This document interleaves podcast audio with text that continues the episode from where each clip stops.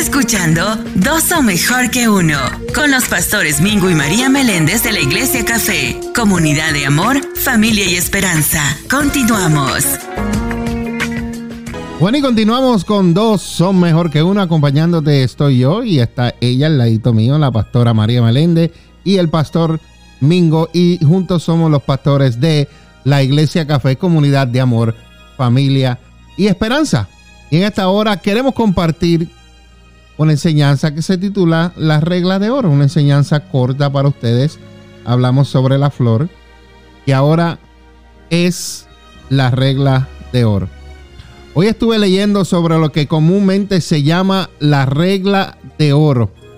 Jesucristo habló de esto en un pasaje que encontramos en el libro de Mateo, en el capítulo 7, versículo 12, que dice así, haz a los demás todo lo que quieras que te hagan a ti. Haz a los demás todo lo que quieran que te hagan a ti. Mm. Vuelvo y lo repito. Haz a los demás todo lo que quieras que te hagan a ti. Pero, pastora, desgraciadamente, nosotros por muchos años lo hemos tenido al revés. Le hemos dado la vuelta. Estas palabras se, se conocen comúnmente como la regla de oro. ¿Verdad? Entonces, en otras religiones, pastora, esta se expresaba en una forma negativa. Incluso hasta el tiempo de hoy, todavía hay mucha gente que la usa negativamente. Porque lo dicen de esta manera. No hagas a otros lo que no quieras que te hagan a ti lo están usando negativamente. Así me decía mi madre, así te decía tu tía, así te decía tu abuelo, así te decía tu papá. Y lo decían así, no hagas a otro lo que no quieras que te hagan a ti. Pero verdaderamente la regla positivamente la dijo Jesús, haz a los demás todo lo que quieras que te hagan a ti. ¿Me explico? En Lucas capítulo 6, versículo 31, dice, traten a los demás como les gustaría que ellos los trataran a ustedes. Yo tengo que tratar a la otra persona como yo quiero que esa persona me trate a mí. Ok, eso me iba a decir. Perdón. Que, que debemos... Alguien tiene que comenzar. Sí, el que comienza siempre tiene que ser uno.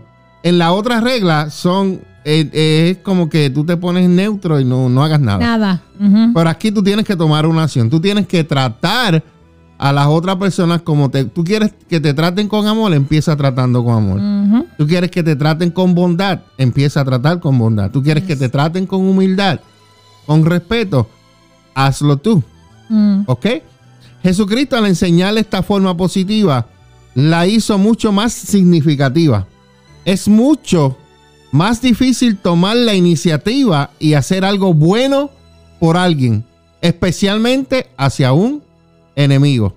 Porque tú puedes hacerle cosas buenas a los que se llevan contigo, pero que a aquellos que no se llevan contigo.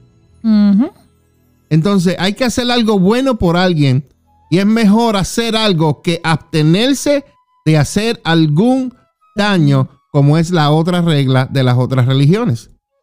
La regla de oro que Jesús dijo aquí, como él la formuló, es el fundamento de la bondad y la misericordia en acción.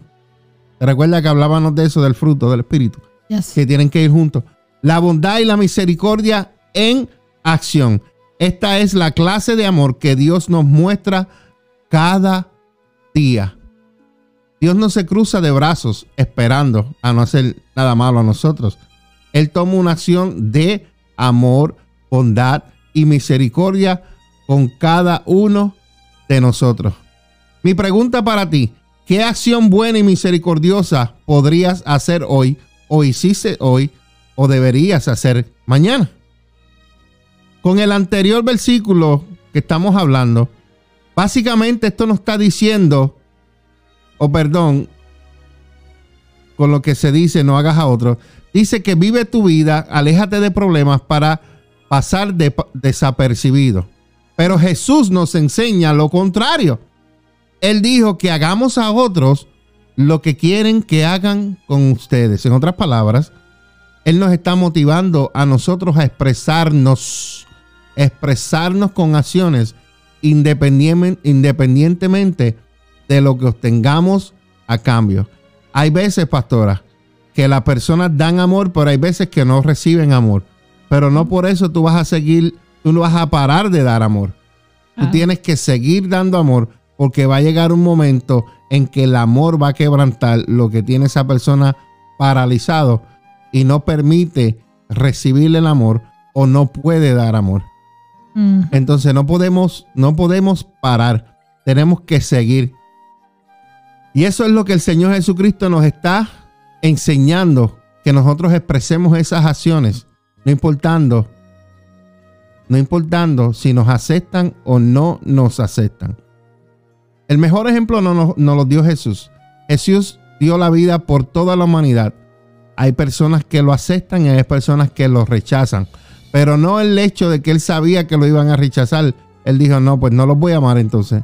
No, él los amó a todos, a todos, sin importar lo que las personas iban a recibir o iban a dar a cambio. Entonces, ¿cómo nosotros podemos aplicar esto a nuestro matrimonio? ¿Cómo nosotros podemos decir la regla de oro la podemos aplicar a los matrimonios?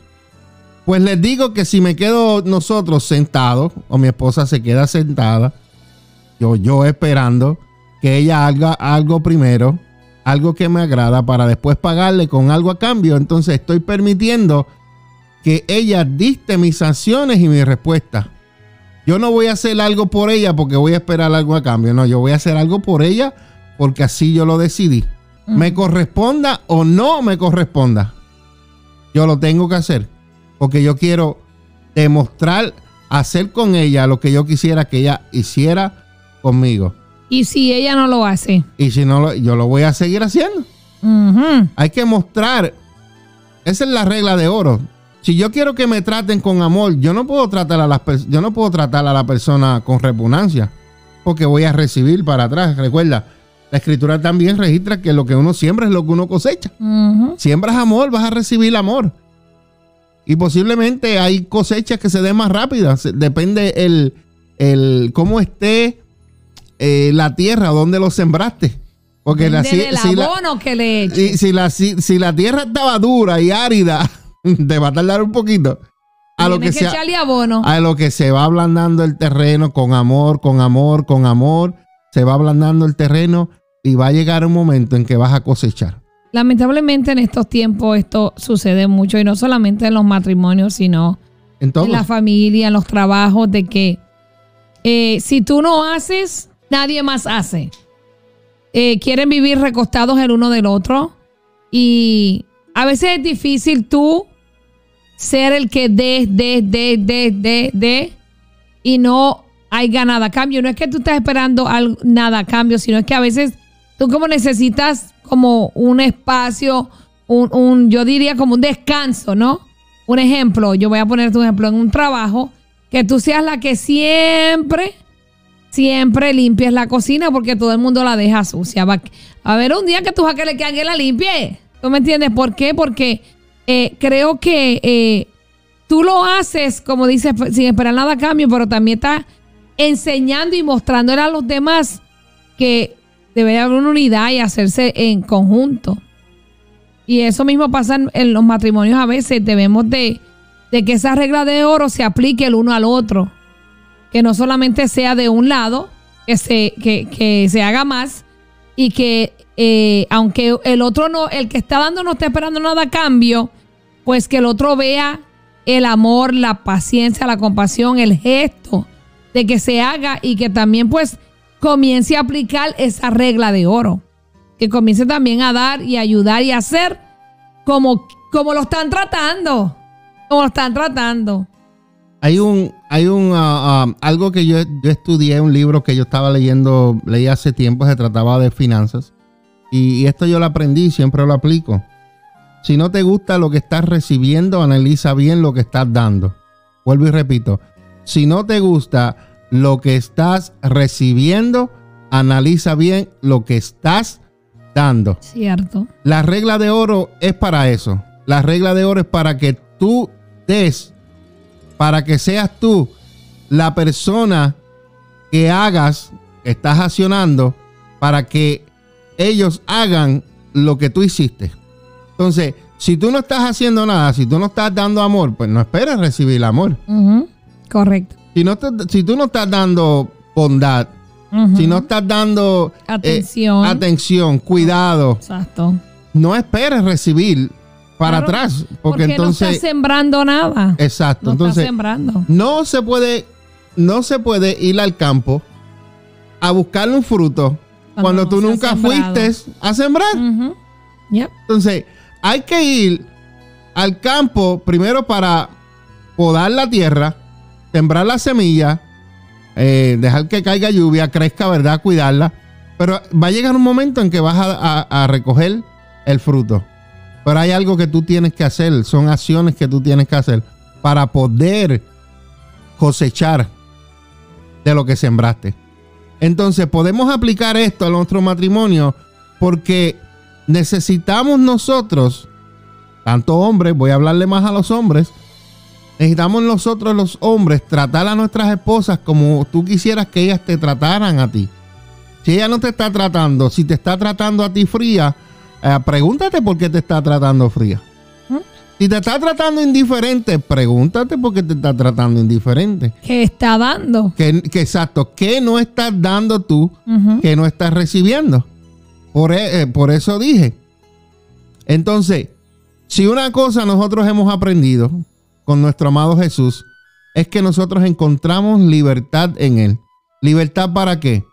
Para nosotros poder expresar a nuestras esposas cuán importantes son ellas en nuestra vida con pequeñas cosas, tal vez hasta triviales, sin importar lo que ella nos dé a cambio.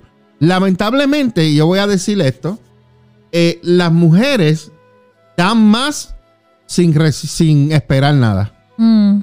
Los hombres, cuando dan, siempre esperan algo. Claro. Y debemos nosotros los hombres aprender a dar. Vamos a recibir, pero vamos a recibir en el tiempo del Señor. Diga, diga. Yo creo que el hombre no ha entendido el concepto de que Dios dice cuando creó a la mujer ayuda idónea. O sea que ya el hombre tenía que estar haciendo algo, unas características, unos mandamientos como hombre sacerdote del hogar y la mujer venía a ayudarle. Hacerle complemento. No que la mujer entonces iba a coger la responsabilidad del hombre y el hombre se iba a recostar. Para nada. Dice que Dios dijo, le haré una ayuda idónea. La mujer te va a dar ayuda y va a tener ideas para hacerlo. Pero eso quiere decir que ya el hombre estaba haciendo cosas. Que ya tú como hombre tienes que levantarte y hacer cosas para que la mujer sea esa ayuda, esa ayuda idónea y se complementen y sean uno solo. Porque a veces en un matrimonio la mujer es sola, aunque estén casados. Porque la mujer es la que hace y lleva todo. Entonces, Quiere decir que los, las características, los mandatos que Dios le mandó al hombre como sacerdote del hogar, como la cabeza del hogar, el hombre no lo está haciendo. Entonces, la mujer tiene que tomar ese lugar. Porque si no, el hogar se derrumba. So, hombre, recuerda que Dios dijo, te haré una ayuda idónea. O sea que ya tú tenías que estar haciendo cosas que como hombre te corresponden la protección del hogar, la seguridad, la provisión y por ahí seguimos. Pero entonces yo creo que el hombre, mira, Dios nos ama primero, Dios nos amó primero. Nosotros no amamos a Dios primero, Él nos amó primero. Entonces yo creo que como nosotros estamos, el hombre está debajo de Cristo, pues el hombre tiene que amar para que ese amor, mire, fluya, caiga como, como lluvia y caiga a la esposa, a los hijos y ahí hasta los pajaritos, el perro va a coger el amor también. Amén. Pero yo creo que, que si el hombre se conecta bien de Dios y recibe esa fuente de amor, esa característica que se necesita para llevar ese hogar y que sea un, un hogar balanceado, todo se ordena. Pero el hombre tiene que agarrar esa regla de oro y ponerla en práctica. Debe de enseñarle a la mujer, debe enseñarse a los hijos, debe enseñarse a sus nietos. Que deje una herencia sobre esa regla de oro. Hacerlo, ¿verdad? Se me callaron los hombres. No, no, estoy esperando, estamos escuchando ah. porque tú sabes, como hablando. como que los hombres se me fueron del aire. No, no. El pastor se fue con los hombres también. No, no, yo estoy aquí, estaba esperando porque eh, me gusta que termine, no me gusta interrumpir el okay, Entonces, ¿cuál es el resultado de hacer a los demás todo lo que quieran que hagan, que te hagan a ti? Bueno, en, la, en cuestión del matrimonio, como lo aplicamos, es para que nosotros podamos tener una relación que cada vez se sienta aún más íntima una relación sana, una relación y un hogar lleno de paz. Así que, escucha bien, la próxima vez que veas a tu cónyuge que está trabajando en la computadora, adelante, sorpréndelo con una tacita de café y si es tarde, sorpréndelo con una tacita de té. O si no, como a veces la pastora me hace, un chocolatito con quesito. ¿Verdad que se siente bien? Oye, hace, tiempo que no nos bebemos un chocolatito. Ay, Dios mío, que no te escuche Wilma. No, tú sabes lo que pasa, que hay veces que cuando nos tomamos así, a veces no, no, dormimos. por el azúcar. Ese chocolate corteje fuerte. Hay que bebérselo temprano. Así que hagan a las personas, hagan a las personas, tomen una acción, hagan a las personas lo que a ustedes les gustaría que ellos le hicieran a ustedes. Yo creo que siempre el que comienza a hacer el que cede es el más maduro. El que cede es porque ha recibido más y tiene mucho para dar.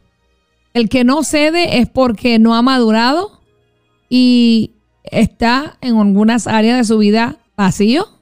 Así es. Se siente probablemente incapacitado para hacerlo.